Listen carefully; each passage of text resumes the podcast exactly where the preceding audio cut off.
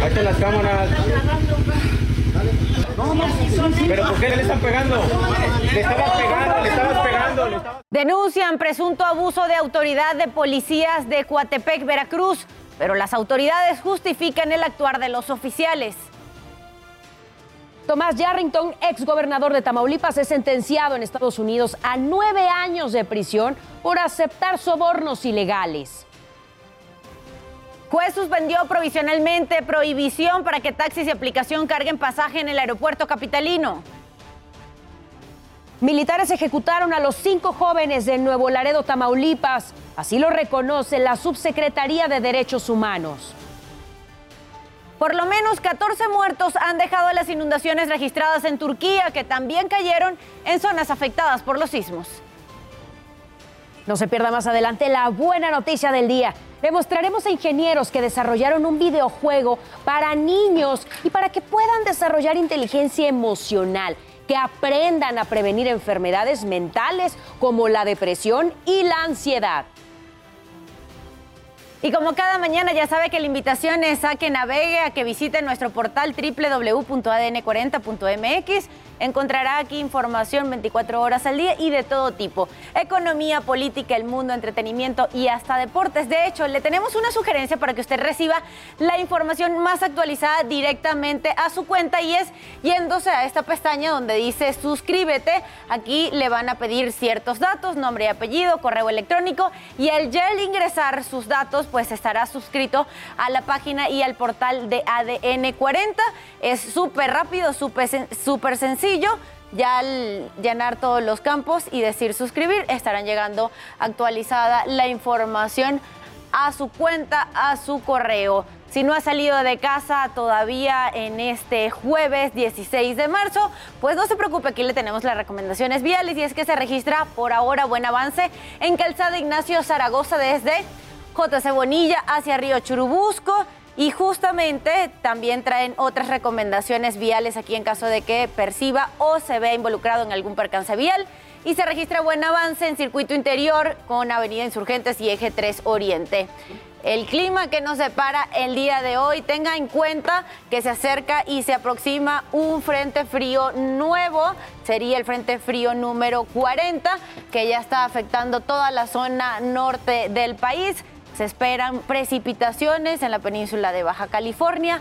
Ojo con las tolvaneras y los torbellinos que se pueden estar registrando en toda la zona norte, pero la zona donde más hay alerta en unas ráfagas de viento de 70 a 80 kilómetros por hora son la Coahuila, Nuevo León y Tamaulipas. Tómenlo en cuenta, retire cosas que se puedan caer con las fuertes ráfagas de viento. Tenemos esta línea seca acá también que estará ayudando a que se genere un ambiente con posibles lluvias y altos vientos. Este canal de baja presión en interacción con este otro y los remanentes del Frente Frío número 39 estarán generando algunas lluvias aisladas en la península de Yucatán.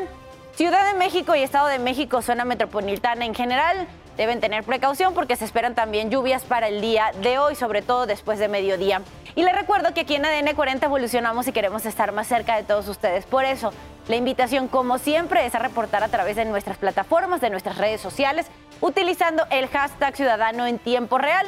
Ahí puede dejar cualquier denuncia, reporte, solicitud de ayuda o situación que le inquiete.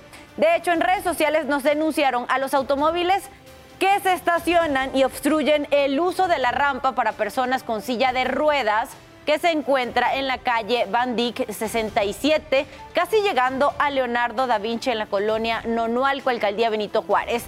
A las 12 del mediodía en el programa México en tiempo real estarán leyendo todos sus mensajes en vivo.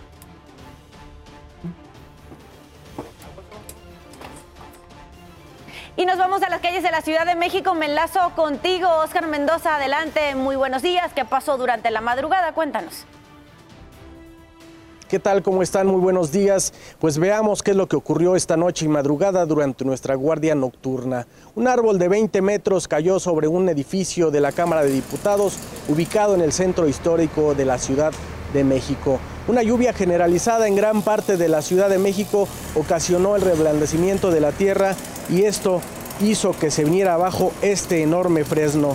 El follaje sirvió para que el inmueble ubicado en el cruce de las calles Donceles y Allende no sufriera daños graves. Bomberos de la Ciudad de México con una grúa, una sierra, machetes seccionaran en partes este árbol. La vialidad se mantuvo cerrada por al menos tres horas mientras concluían los trabajos en este lugar. Más tarde, un taxi de aplicación se incendió sobre el río Churubusco, casi en la esquina de la calle Cafetal, en la colonia Granjas, México, de la alcaldía Iztacalco. Una falla mecánica en el motor ocasionó que el vehículo de alquiler comenzara a incendiarse. Vecinos de la colonia llamaron al 911 para solicitar ayuda a los servicios de emergencia. De igual manera, los bomberos de la Ciudad de México llegaron para apagarlo, sin embargo, en su mayoría fue consumido este vehículo. El conductor salió a tiempo al igual que sus tres pasajeros que trasladaba y ninguno de ellos resultó lesionados. En otra parte de la ciudad se llevó a cabo un operativo en un predio ubicado en la calle de Baltimore número 81 esto en la colonia Nochebuena de la alcaldía Benito Juárez. Elementos de la Guardia Nacional y soldados del ejército con armas largas custodiaron la zona mientras se llevaba a cabo esta diligencia. En esta intervención fueron detenidas dos personas por delitos contra la salud en la modalidad de narcomenudeo.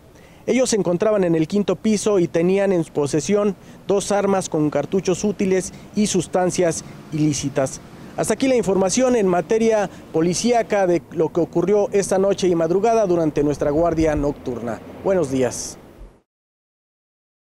Oscar, muchas gracias por el reporte. Ya son las 5 de la mañana con 37 minutos. Pasamos a nuestro resumen de noticias.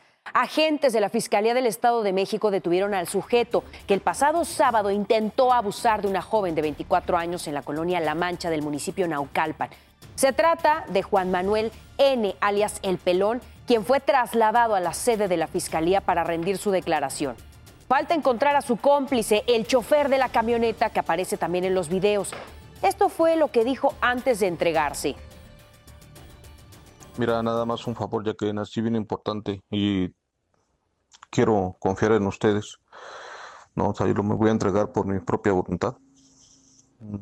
No, no, no, no es justo que estén amenazándolas a ustedes, eh, mucho menos a mis hijas, a mis nietos. ¿no? Así el mismo amor que ellos sienten de la ella por su hermano, eh, yo lo siento también por ese amor por, por los míos, ¿no? Por Michelle y por, por mi hijo. O sea, si vienen que no vengan con la patrulla ni nada. O sea, yo me voy a entregar solo. De hecho, estamos cerca de la delegación. Estoy cerca de una delegación, me voy a entregar. Se registró un incendio en un domicilio ubicado en la colonia Santa Marta Catitla, en Iztapalapa. De acuerdo con reportes, el fuego se propagó rápidamente debido a que el interior se almacenaba material inflamable, maderas y solventes.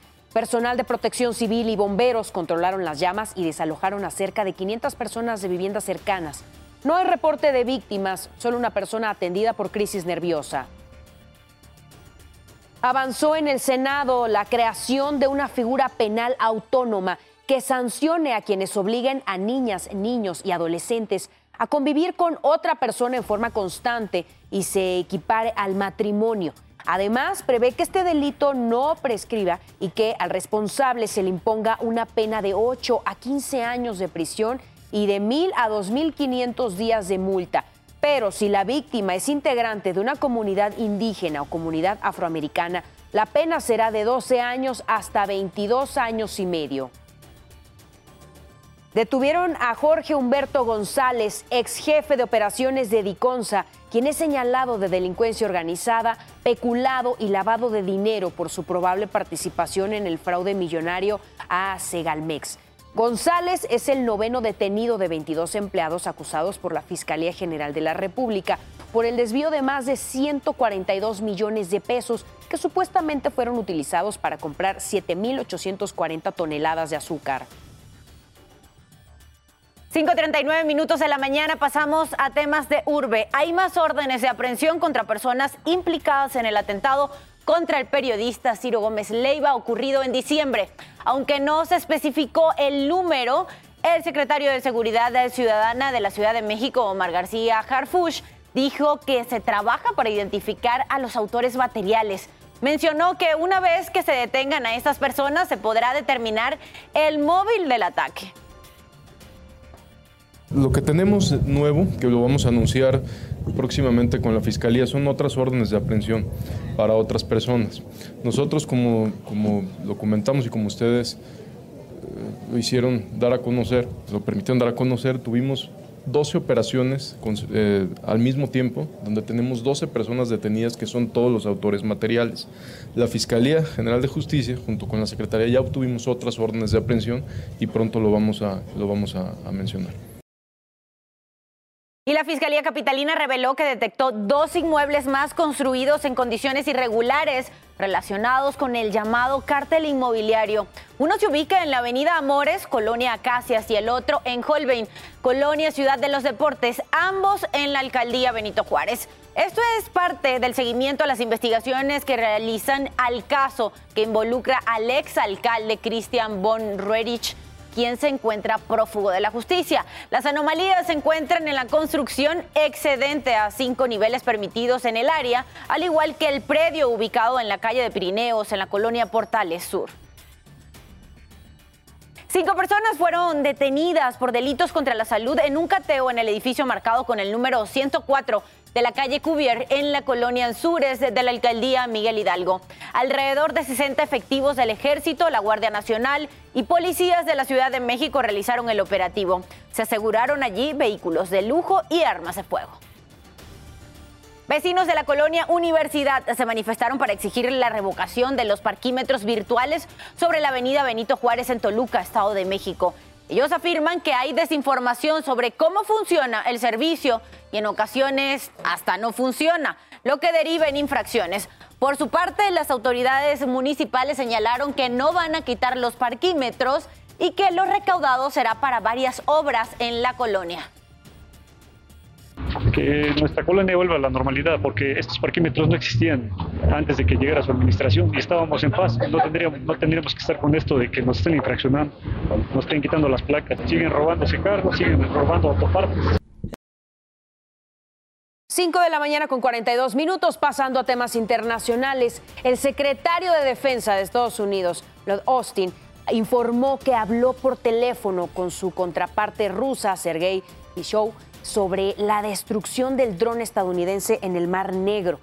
En la llamada dijo que Estados Unidos continuará sus operaciones en cualquier lugar siempre que la ley permita hacerlo. Por su parte, Shiogi respondió que realizar vuelos frente a la costa de Crimea son acciones provocadoras. También se crean condiciones para una escalada de hostilidades en la zona.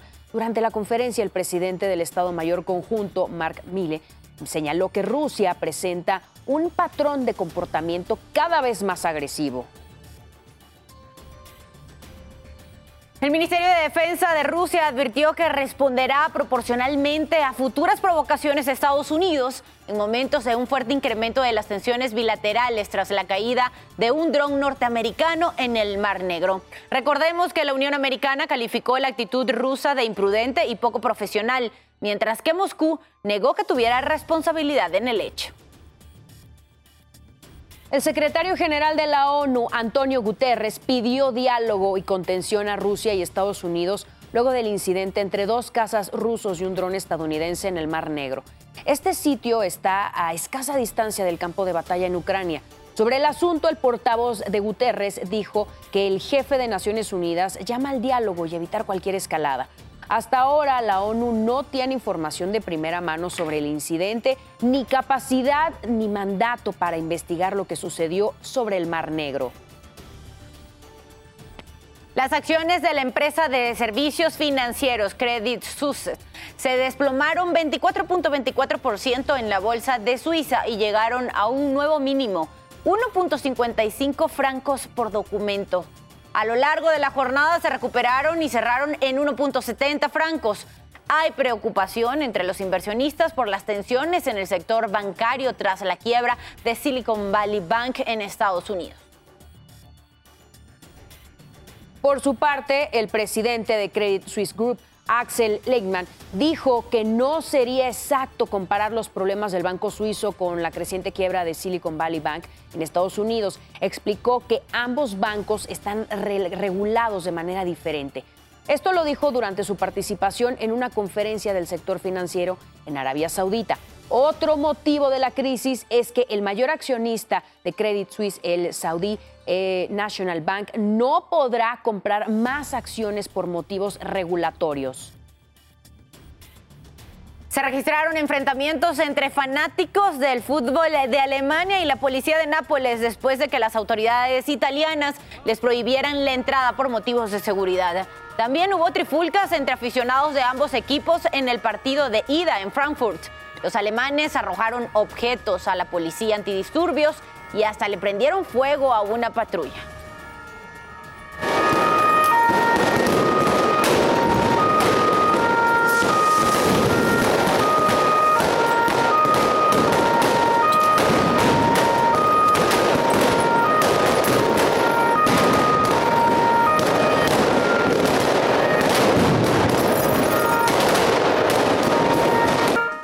Asaltaron a una joven en Santiago de Chile, le robaron su automóvil.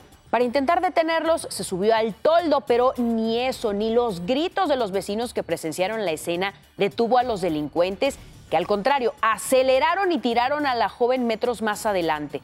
Las autoridades informaron que han aumentado este tipo de actos delictivos. La joven sobrevivió la camioneta blanca, cerraron las puertas, cerraron las puertas del carro anterior y arrancaron con la muchacha encima de la camioneta y a unos, a unos pasos más adelante la tiraron al suelo. Y usted ya está bien informado y con todos los datos que necesita saber antes de salir de casa, por favor manténgase conectado a todas nuestras plataformas porque ADN 40 siempre conmigo.